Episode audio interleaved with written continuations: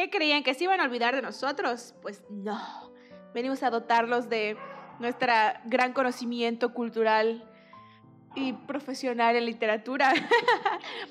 Eh, creo que este es nuestro primer podcast de este año, ¿verdad? No, es el, ¿Es el primer podcast de este año? Es el segundo. Ah, hicimos el de los libros favoritos, ¿verdad? Sí. Bueno, pues bienvenidos al segundo episodio de Faltan Palabras de 2021. Episodio 2, temporada 2. Estamos de vuelta.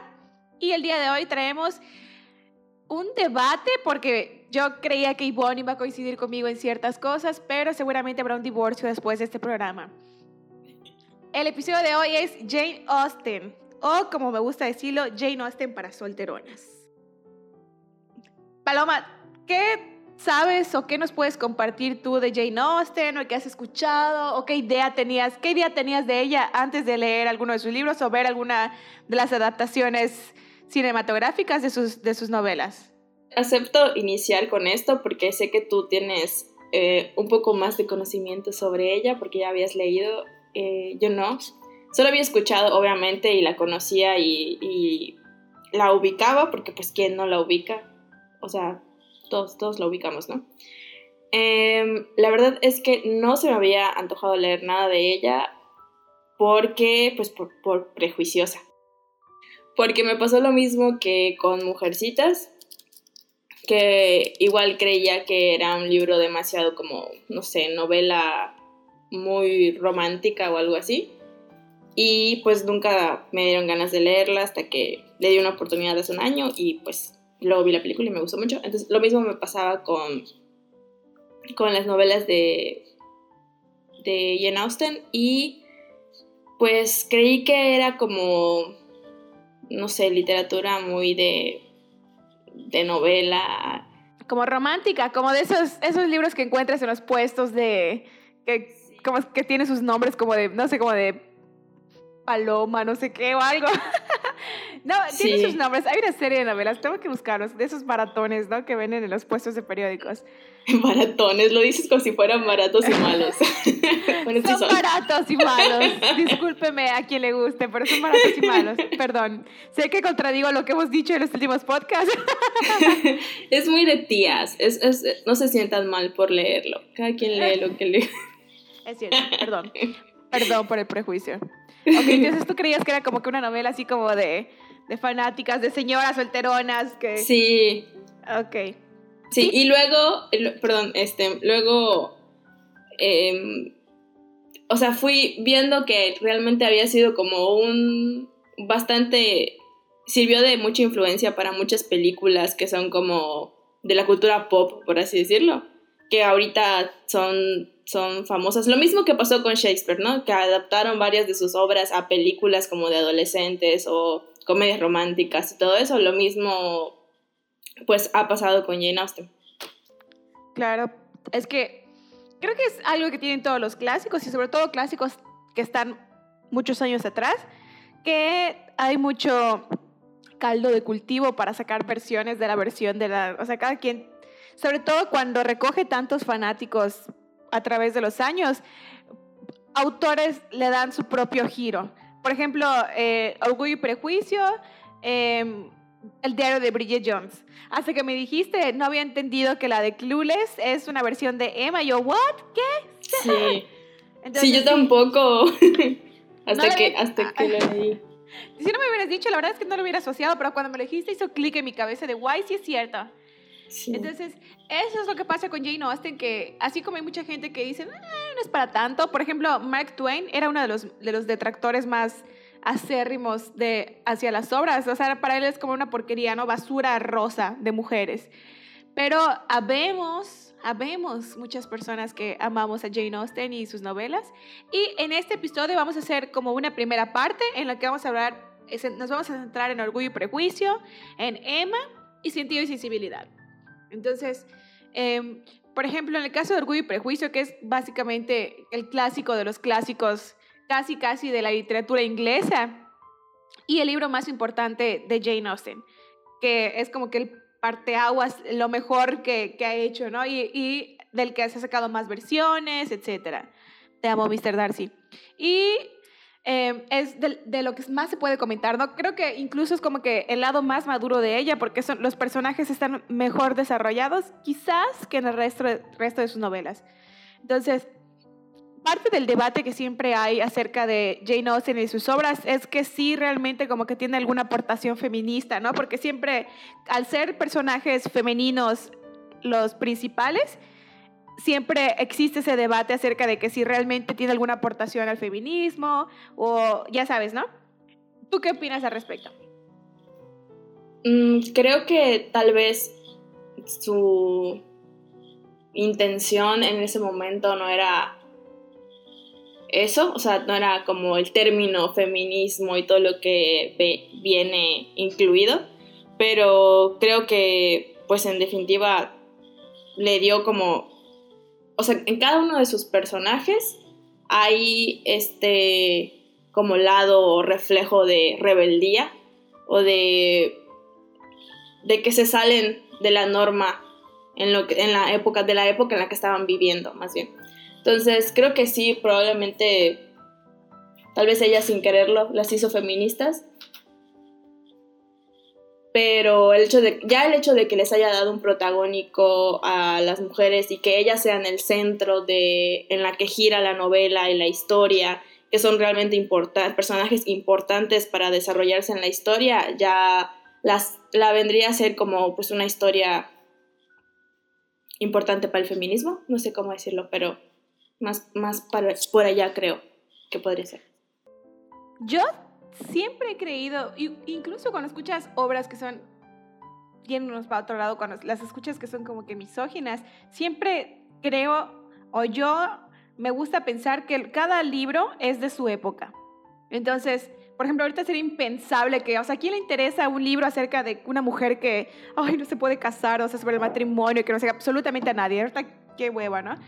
Sin embargo, sí creo que tiene algo de feminista en el sentido de que sus personajes siempre tienen una fuerte sororidad.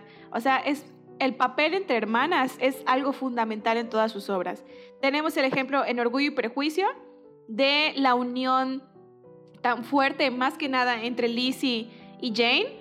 Las otras no tanto, pero en, en ellas, o sea, era impensable en esa época que una mujer rechazara un matrimonio tan provechoso, por ejemplo, como cuando fue la propuesta, en primer lugar, de Mr. Collins, qué bueno que no se casó con Mr. Collins, y en segundo con Mr. Darcy, que el hombre más rico, el dueño de medio de Ayrshire, o no me acuerdo de qué lugar, o sea, el, el hombre más rico, ¿no? Entonces era impensable cómo una mujer iba a rechazar algo así, si era la única opción que tenía para, para salir. Entonces, un reflejo de su vida, porque ella también fue muy apegada a, una a, su hermana, creo que era su única hermana. Sí, creo que solo tuvo una hermana. Cassandra. Entonces, Cassandra. Entonces, ella era muy, muy apegada a su hermana y de la misma manera se vio reflejado en sus obras. Tenemos también, por ejemplo, en eh, otro ejemplo más claro en sentido y sensibilidad, con las hermanas Dashwood, que también, a pesar de que ambas eran muy distintas, una más que nada, este, ¿cómo se llama la mayor? Dame un momentito. Disculpen, un momentito, permíteme googlear que está reciente. Es Eleanor. Es Eleanor y Marianne. Ya me acordé. Flashazo de memoria. Entonces, por ejemplo, Eleanor que representa como que el sentido o la, o la sensatez, ¿no? Porque hay una traducción que está como sensatez y sentimiento y está sentido y sensibilidad, ¿no? Pero ella representa como que la lógica y ella eh, siempre pensaba antes en el dolor que le podía provocar a su hermana cualquier cosa. Entonces yo creo que sí, Jane Austen, esa fue como que su aportación y escribir fue su aportación también como que a cierta libertad hacia las mujeres, porque ella eh, no la podían publicar con su nombre, ¿no? Con, con, el nombre de Jane Austen. Tenía que estar publicada bajo un seudónimo masculino. E incluso el otro día estaba viendo un documental en el que menciona que eh, en una traducción francesa, me parece, ni siquiera le llegaron, o sea, ni siquiera recibió algún, algún beneficio monetario por los derechos de su obra. Un tipo nada más se le ocurrió que estaba haciendo famoso eh, sus libros en Inglaterra y se lo llevó a traducir a Francia y él ganó todo el dinero. O sea, imagínate, ella vivía en la pobreza porque no podía trabajar al ser mujer y al igual que se ve reflejado en sus obras, que creo que es como un, reproche eso de que las mujeres no pueden heredar, aunque sean las hijas mayores y nada de eso, no podían heredar ninguna propiedad y no podían ser dueñas de absolutamente nada. Tenía que ser el hijo o el em, pariente varón más cercano. Entonces, yo creo que ese sí es un aporte para mí al feminismo, como que una pequeña denuncia, ¿no? En cada una de sus obras. Fundamentalmente son novelas románticas, eso no se puede negar pero aún así tiene mucho de eh, como que sarcasmo, una crítica ahí de, hacia eso. Y, por ejemplo, en el caso, yo la verdad me impresioné mucho cuando leí hace poco, no lo había leído, la verdad, Sentido y Sensibilidad, cómo hacían, cómo eran tan poco presentes los hombres o sea, personajes hasta ridículos en, en, los libros. Por ejemplo, en Orgullo y Prejuicio tienes a, a, Mr. Collins, que es un payaso. Y aún así, en la, en la película del dos, es 2001, ¿verdad? La, donde salió Kira Knightley y el, el mejor Mr. Darcy de todos los tiempos.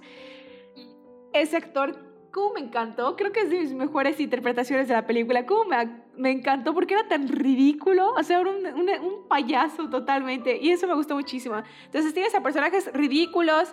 Tienes a personajes presentes. En el caso de sentido, perdón, que no están presentes. En el caso de sentido y sensibilidad. Este, déjame, te busco ahorita el nombre, porque la verdad se me olvidan los nombres, la verdad.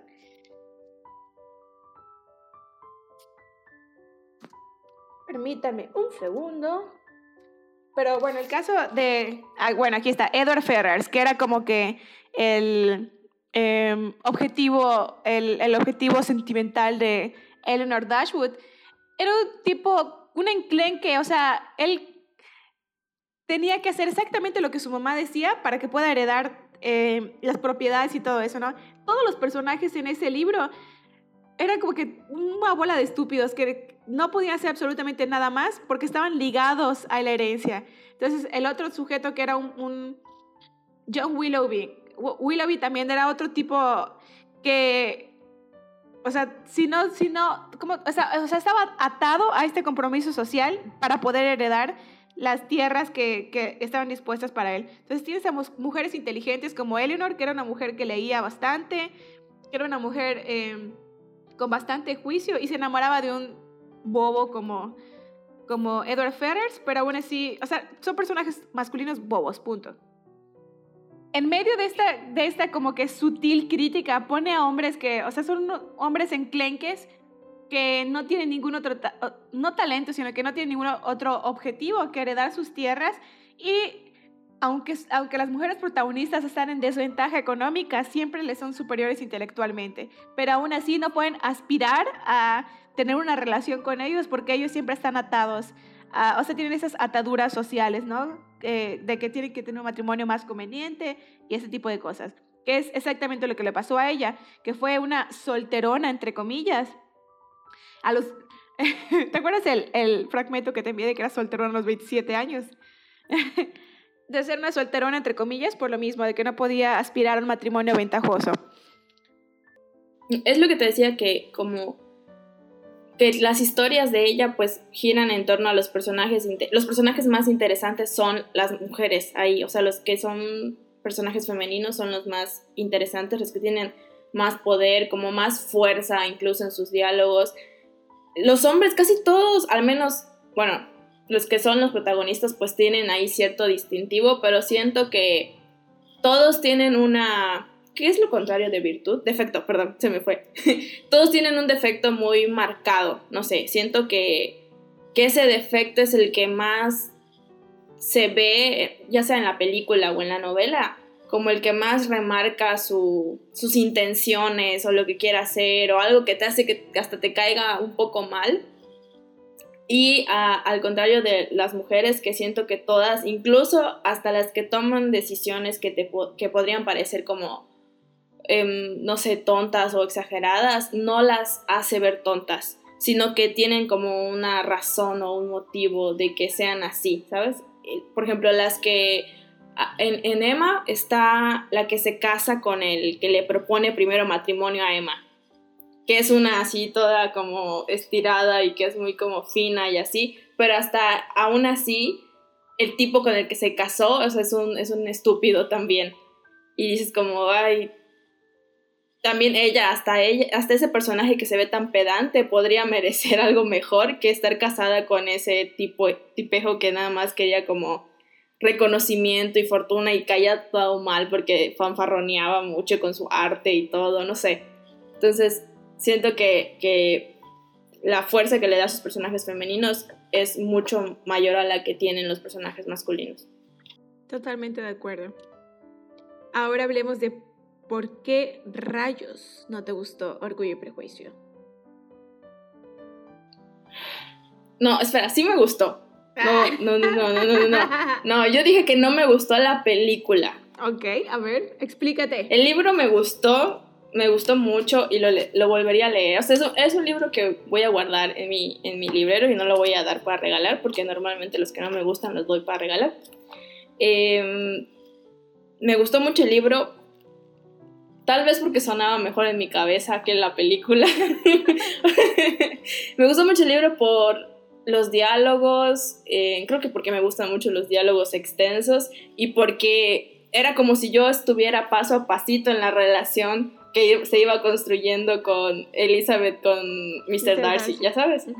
Entonces yo sentía cómo iba evolucionando poquito a poquito eso y cada escena o cada encuentro que tenía con él, los diálogos que tenía eran un poco más largos y la descripción que hacen como del entorno de está estaba Mr. Darcy y está la hermana de ¿cómo se llama? El que se casa con Jane. El señor Bindley, Bindley, Mr. Ah, Bindley. Bingley, Mr. Bingley. Ajá, y está su hermana y está eh, con Mr. Darcy diciendo ahí sus comentarios eh, para llamar su atención y como que toda la descripción de todo lo que estaba pasando en la escena me llamaba mucho más la atención en el libro que en cómo lo hicieron en la película. Entonces, en la película, como que sentí que cortaban, cortaban, cortaban, cortaban y fueron uniendo cachos. Obviamente porque no lo puedes hacer tan largo en una película, pero siento que faltó ciertas cositas que le daban a los personajes. Todos los personajes de, de, de Orgullo y Prejuicio o sea, yo los leía y, me imaginaba enseguida a la persona, solo con la manera en la que ella los describía y las palabras hasta que, que utilizaba cada personaje. Entonces, en la película todo era muy rápido, o sea, yo, ¿qué? y esto, y faltó esto, y faltó esto. Entonces, no me gustó eso. No me, no me estaba gustando mucho Mr. Darcy al inicio. Estaba así como, uy. Dije, ¿por qué? Pero ya luego, al final, dije, ay, qué bonito. Me gustó mucho. Me gustó mucho el personaje del papá. Eh, la amé así, ay, qué bonito. Jane igual me gustó. Y la mamá igual. Los otros personajes creo que no les, no les dio tiempo, o tal vez, no sé, el director fue su manera de meterlo ahí. No sé, no sé, cada director como que lo hace diferente. Pero, ajá, eso fue lo que no me gustó, que sentí que no, no sé, les, les, les faltó reflejar un poco más eso. Me, me hubiera gustado que se desarrollara un poco mejor las escenas que tenía Elizabeth con Mr. Darcy. Y que, porque es que si lo ves en la película, solo en la película, como que termina siendo una novela romántica más. Ay, no. Yo siento. Sí. Y si lo lees en el libro, o sea, realmente entiendes a este hombre, a Mr. Darcy, y lo amas. y te quieres casar con él.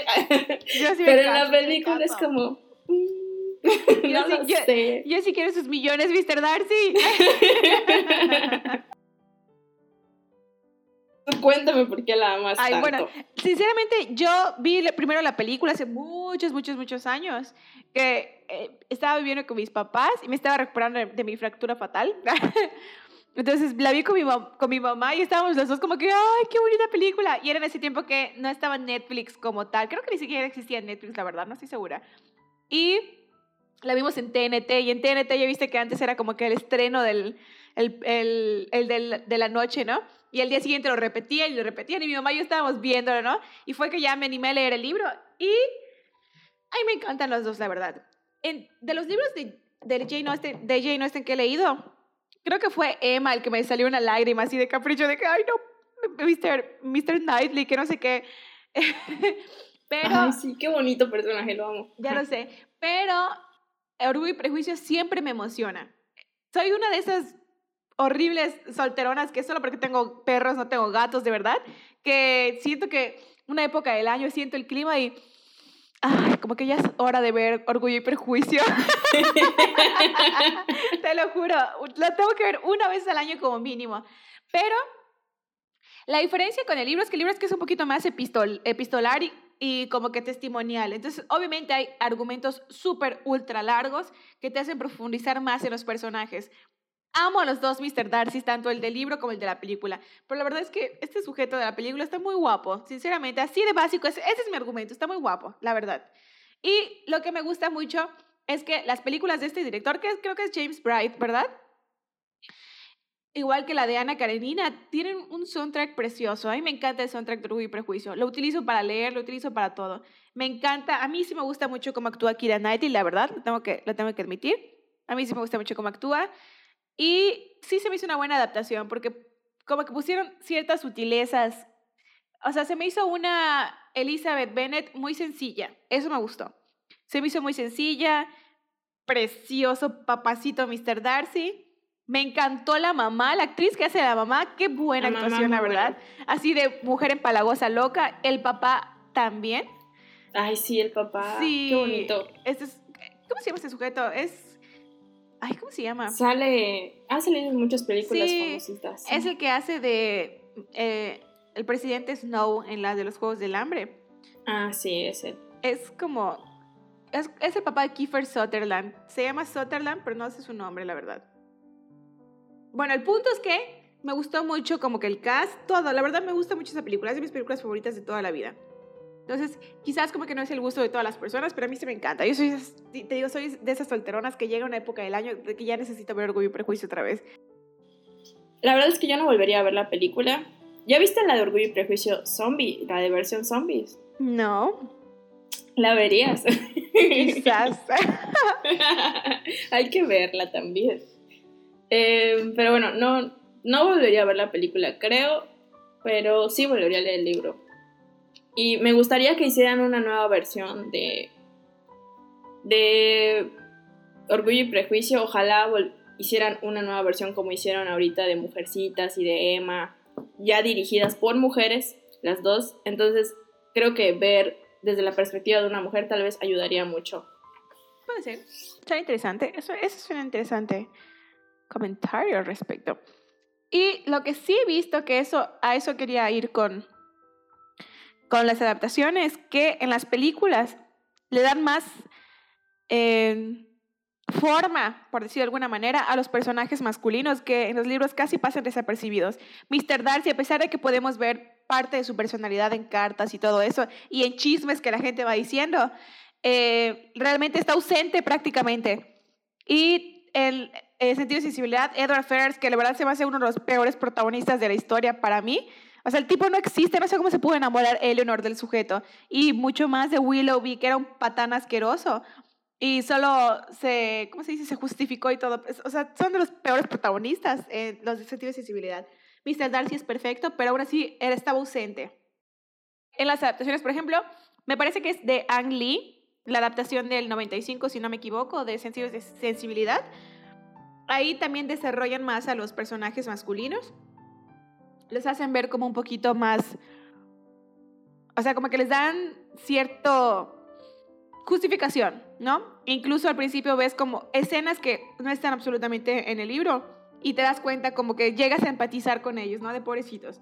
Pero la verdad es que sí siento que los personajes masculinos están bastante ausentes en los, en los libros de Jane Austen. Mr. Darcy está muy guapo, no sé cómo te puede. Eso justifica toda la película, no importa nada. No, no justifica la película. Sí está guapo, pero no es mi tipo, tal vez por eso. Pero sí lo, sí me gustó mucho la escena donde le dice que está ¿Cuál de enamorado de todas? Todas. es mi La última ¿qué te donde está llorando bajo la lluvia. No, todas las escenas son perfectas. Estás Sí, pasada. eso me gustó mucho, te digo. Pero no, todas. No, hay escenas muy feas, o sea, no sé, no, voy a hablar así como toda una, ¿cómo se dice? Hipster. Como, ajá, como una hipster, como una, como si tuviera mucho pinche conocimiento de cine y hubiera dirigido muchas películas, que no. Pero es que hay unas escenas muy como donde hacen, donde enfocan la cara nada más de Mr. Darcy para que veas que, que refleja como lo, no sé, que está, socialmente incómodo. Y es como, güey, qué pedo con eso. No, está precioso, no hay, ningún efecto en esa película. A lo, a lo, mejor por eso, por eso la hizo así, como sabía que todas las mujeres iban a querer verla por Mr. Darcy. ¿Quién sabe? Porque, no, yo voy a defender a Mr. Darcy. Porque ese actor no es, o sea, no es como que el taquillero, ¿me entiendes? De hecho, es un actor más como de teatro y se llama, si no me equivoco, Matthew McFadden, algo así. De hecho, fue como... ¿Cómo? ¿Qué fue de él? No, sigue vivo. Simplemente es un actor más como de teatro. Es más como de teatro. Es el que sale como el hermano de Ana Karenina, en la película de Ana Karenina. Ok, pasemos a Emma. Yo solo vi la película y... Pero sí, la película reciente, la dirigida por Autumn the Wild. Así se llama. A ver, déjenme ver. Porque me perdí. Sí, sí, es Autumn the Wild. Es la película de 2020 donde sale Anya, Anya se llama, Anya Taylor Joy. Qué bonita película, qué bonita actuación, qué hermosa es esta mujer. Ya la había visto en otras películas y me parecía buena actriz y decía, está chida, pero cuando la vi en esta, dije, no, no manches, qué hermosa. Es, es, es... Siento que el libro está muy bueno igual, pero algo así esperaba de Orgullo y Prejuicio y no me lo dieron. Entonces, por por eso no me gustó tanto Orgullo y Prejuicio. Pero Emma sí, me gustó mucho la historia, qué bonita es, los personajes, todo, todo, todo, qué bonito, de verdad. Es hermosa Emma. La verdad es que yo no he visto la última versión de Emma, solo vi la del 96 con... Eh,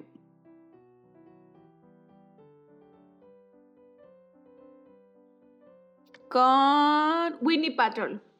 Vi la versión del 96. No me convenció, estaba como que muy seca, como que no logró. Yo siento que Emma está a la par de Orgullo y Prejuicio porque personalmente siento que me generó como que esos sentimientos profundos, decir, no, señor Knightley, que no sé qué. Entonces lloré, la verdad sí lloré, no tengo idea de por qué lloré cuando estaba a punto de escoger a la otra, era Harriet, ¿verdad? Hace muchísimo tiempo que lo leí.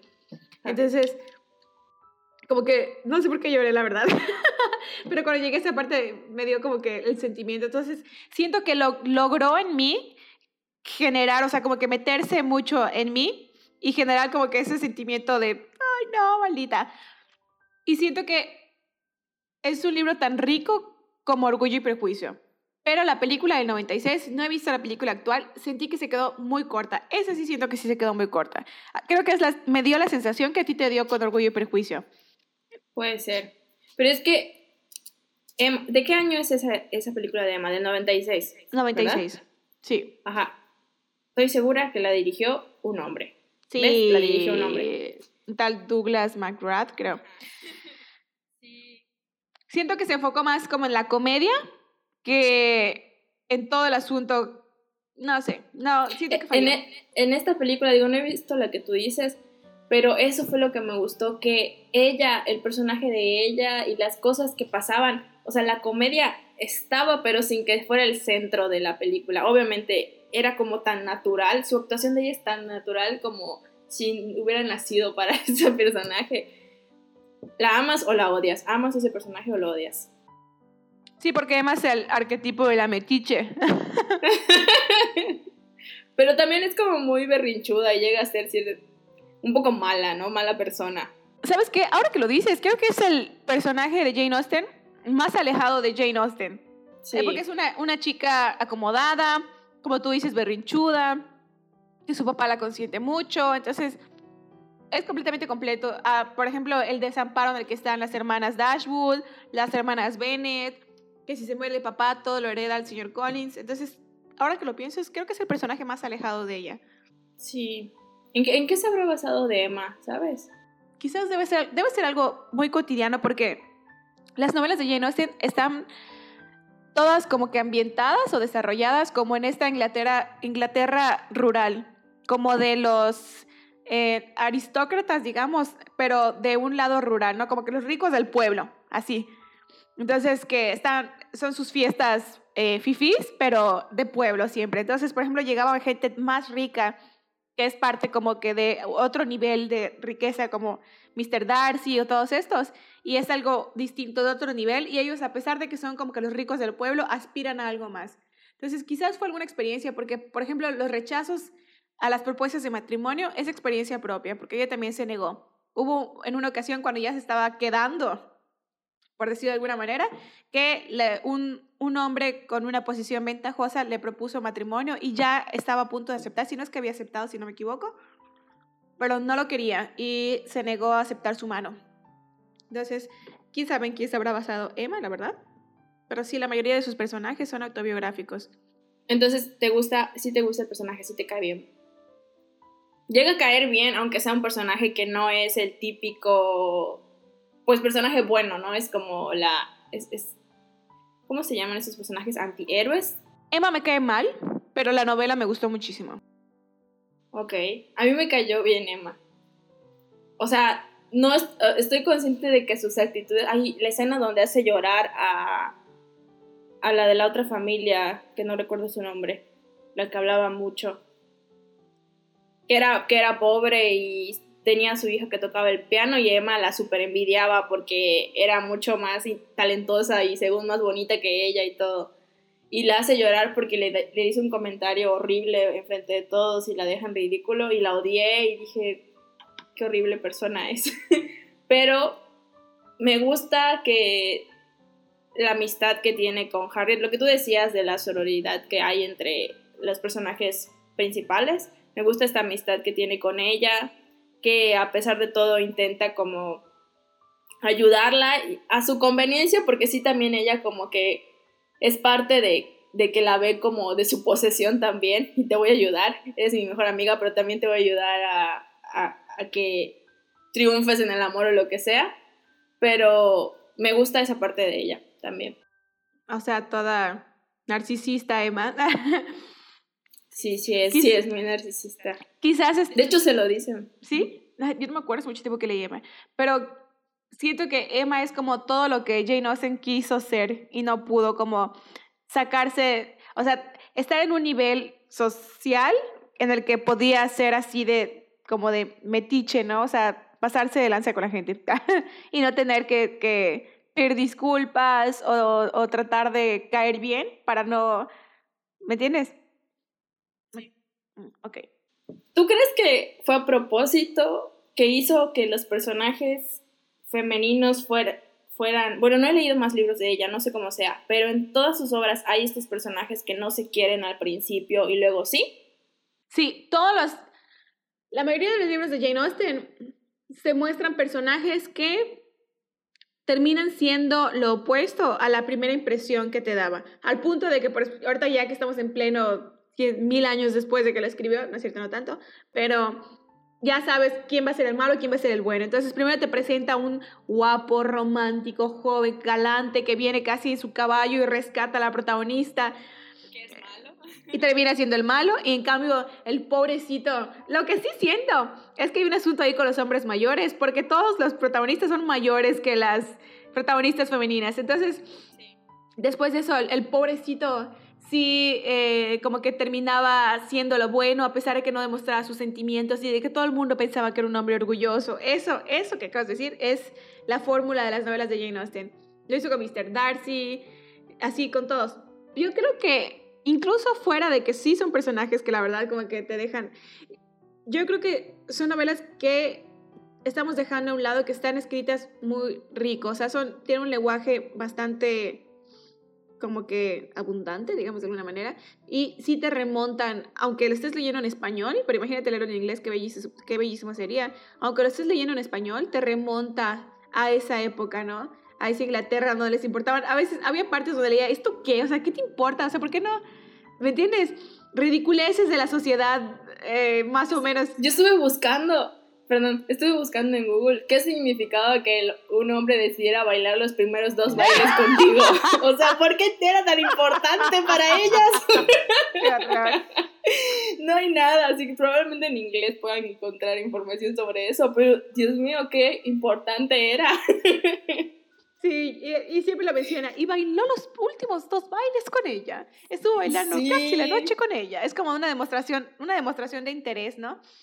Pero es ese tipo de cosas que te remontan a cosas tan ridículas que ahorita decías, o sea, ¿hasta qué? O sea, ¿qué me importa, no? Entonces, yo creo que es eso más bien, que está escrito de una manera que incluso son divertidas. Porque dices, o sea, qué ridículo, te emociona. Por ejemplo, el personaje en Sentido de Sensibilidad, que es la última que yo leí, eh, déjame recordar cómo se llama el, bueno, la, la, señora, la doña que les ayudaba a las hermanas Dashwood, se me olvidó el nombre. El punto es que eh, me divertía mucho con ella porque era muy metiche, igual era metiche, era eh, entrometida, o sea, horrible. Entonces, esos personajes mí me daban mucha risa. Me daba muchísima risa la mamá de las hermanas Bennett, el señor Collins, todos esos me matan de risa a mí. Emma, de repente, la verdad, porque la verdad es que a mí me gusta mucho Emma, pero me cae mal Emma, el personaje. Entonces, eh, eso te da risa también. O sea, imagínate un, un libro de esta época como victoriana, que te mate de risa de esa manera, que aparte te haga morir de amor por un sujeto que no existe en la vida ni va a existir jamás. Sí existe, sí existe. Y entonces está esperándome. entonces yo creo que es eso lo que tiene que... Si te abres y si... por ejemplo, hay muchas personas que les molestan las novelas de Jane Austen porque sí dicen eso, ay, no tiene nada de feminista, solo habla sobre el matrimonio y que no sé qué. Y sí es cierto, pero la verdad es que si te abres y las disfrutas como una historia, ah, son riquísimas de leer, te diviertes, lloras, te emocionas, gritas, te enamoras de Mr. Darcy. Entonces yo creo que es lo que tiene, que no es así como, o sea, no es así como que leer algo súper serio, pero la verdad es que es bastante divertido. Y me encantan. Que sí es cierto, como dices, que pues las novelas terminan en matrimonio. Y obviamente en esta época dirías, ay, pues es que el fin no es casarse. Y Obviamente no. Pero tienes que ubicarte en la época, como dices. Y la novela, o sea, de la manera en la que está escrita, te ayuda a eso mismo, a ubicarte en esa época en la que eso era lo importante, casarse o que eh, los papás encontraran un, un, buen esposo para sus hijas. Pero ves como todo este reflejo de las que crecían totalmente toda su vida viviendo para casarse, para llegar a ese momento, y las que en, en, el camino iban ahí tomando otras cosas también, ya sabes, las que no se querían casar, o las que lo hacían simplemente por su familia, porque, como dices, ya iban a quedar solteronas para siempre y tomaban esa decisión ellas mismas de casarse con quien sea que les diera estabilidad porque ella, ellas no iban a tener acceso a, una fortuna o lo que sea, ¿no? Entonces, sí. No, entonces como dices, sí, sí creo que, que no tanto por el hecho de que em, tengan un personaje masculino del que te puedes enamorar, sino que sí realmente vale la pena leerlos. O sea, parece nada, pero está a la vuelta de la esquina todo eso, ¿me entiendes? Entonces, es algo horrible leer cómo las mujeres eran inválidas prácticamente, o sea, estaban invalidadas socialmente y tenías que estar siendo cargada de un hombre a otro. ¿Cuántos matrimonios, imagínate, cuántos matrimonios horribles con hombres que ni siquiera querían porque no podías trabajar, o sea, qué horror, ¿me entiendes? Entonces, es algo que se da la vuelta de la esquina que damos por sentado que podemos trabajar cuando olvidamos que no siempre fue así, ¿me entiendes? Entonces, la verdad, para mí, por ejemplo, Sentido y Sensibilidad creo que fue su primera novela publicada o la primera que escribió, la que escribió más joven, y todavía no estaba tan madura, pero ves las cosas que dicen y la verdad me sentía muy frustrada. O sea, me sentía muy frustrada de leerlo, de saber de que no pueden heredar nada. Fueron despojadas de la casa donde crecieron porque su mamá, que vivió tantos años con el papá y le dio, le dio los hijos que le dio, no tuvo que, no pudo quedarse con esa propiedad, ¿me entiendes? La tenía que heredar el hijo para quedarse con su nueva, con la esposa, o sea, el hijo y su familia y ellas se tenían que ir. Y el hijo decidió por sus huevos no darles la herencia que, les, que le había prometido su papá que les dejaría. Entonces, ese tipo de cosas era que, ay, no, qué horror, qué horror, qué horror. Muestran esto de los hombres buscando como a, a, la mujer que tenía que ser perfecta y para ellos perfecta, ¿qué significaba? Que supiera atender, que supiera bailar y, y tocar música, atenderlo, vivir para su servicio, que supiera eh, tejer, que supiera, o sea, cosas que, que, que son ofensivas, eso es ahorita, obviamente, pensar en eso, pero así las crecían, o sea, las crecían para ser esposas. Esposas niñas, porque, o sea, eh, lo único que tenías que hacer era cositas. Por ejemplo, hay, hay un diálogo de, de Mr. Binley cuando dice, cuando están Mr. Binley y Mr. Darcy, y en la película es la, la, hermana, es solo una hermana de Mr. Billy. Cuando hablan sobre los talentos de las mujeres, ¿no? Que se reducen a, Ah, muy pocas personas. Pero ¿cuáles son los talentos? Pisa- pintar mesitas, bordar almohadas, cositas así. O sea, que son Sí. distractores, o sea, son hobbies. Ese es el talento que puede tener una mujer, un hobby. No trabajar. Y seguramente había muchas mujeres como Jane Austen, tal cual, que eran súper capaces, inteligentes, cultas, pero no podían ejercer ningún derecho, ni, ni podían eh, tener propiedad, ni podían trabajar. Entonces, qué horrible. Y el escribir, por eso yo siento que sí, Jane Austen era feminista, lo quisiera o no lo quisiera, porque su manera de trabajar y de llevar sustento a su madre y a, sus hermana, a su hermana era escribiendo y publicando, porque no había de otra. Y aún así le quitan el derecho de publicar con su nombre. Entonces imagínate. Aún así, queremos decirles que Jane Austen y sus libros merecen estar 100% en la estantería de los clásicos porque vale muchísimo la pena. Hay mucho más de qué hablar porque también está el asunto de que, o sea, de la manera en que la escribía y todo eso, tenemos una segunda parte pendiente porque señoras trabajadoras. Eh, cosas que se pueden resaltar de Jane Austen es que son libros ambientados en una Inglaterra aristocrática rural. Eh, siempre los personajes femeninos están como que en una desventaja económica. Los personajes masculinos o son personajes, digamos que estúpidos, o sea, payasos que solo aparecen de repente, o son personajes que aparentan ser una cosa y terminan siendo otra. Y es como que una fórmula recurrente en la obra. También siempre muestran como que esta, eh, este amor entre hermanas muy fuerte, una, una fidelidad muy grande entre hermanas de que de plano no se pueden traicionar. Y, y, y, y, sí, sí terminan como que en matrimonio más o menos, pero pues... Pero, pero muestra como Todo el proceso, o sea, no- muestra dos personajes que, o sea, casi siempre hay como uno o dos personajes que una sí cree realmente en el matrimonio y en casarse por amor y la otra es la que no se quería casar porque tiene como otras aspiraciones o que o que no es como su principal meta en la vida, pero al final sí se casa, obviamente, pero hay un hay un hay, porque de eso se trata, pero hay un crecimiento y una razón de ser que al final dices, está bien, cásate, lo acepto. Mi feminismo lo acepta. Sí, la verdad, la verdad es que, o sea, vamos a ser sinceras, sí son divertidas y sí son románticas las nove- novelas de Jane Austen, pero valen muchísimo la pena. Son encantadoras, la verdad. Y les prometemos traer la segunda parte. No sabemos si va a venir después de ese episodio o qué va a venir después de ese episodio, pero esta es la primera parte de Jane Austen. Muchísimas gracias por escucharnos, a quienes nos escucharon hasta aquí. Cuídense mucho, nos vemos, Adiós. no salgan Adiós. hasta que nos vacunemos todos. Y adiós.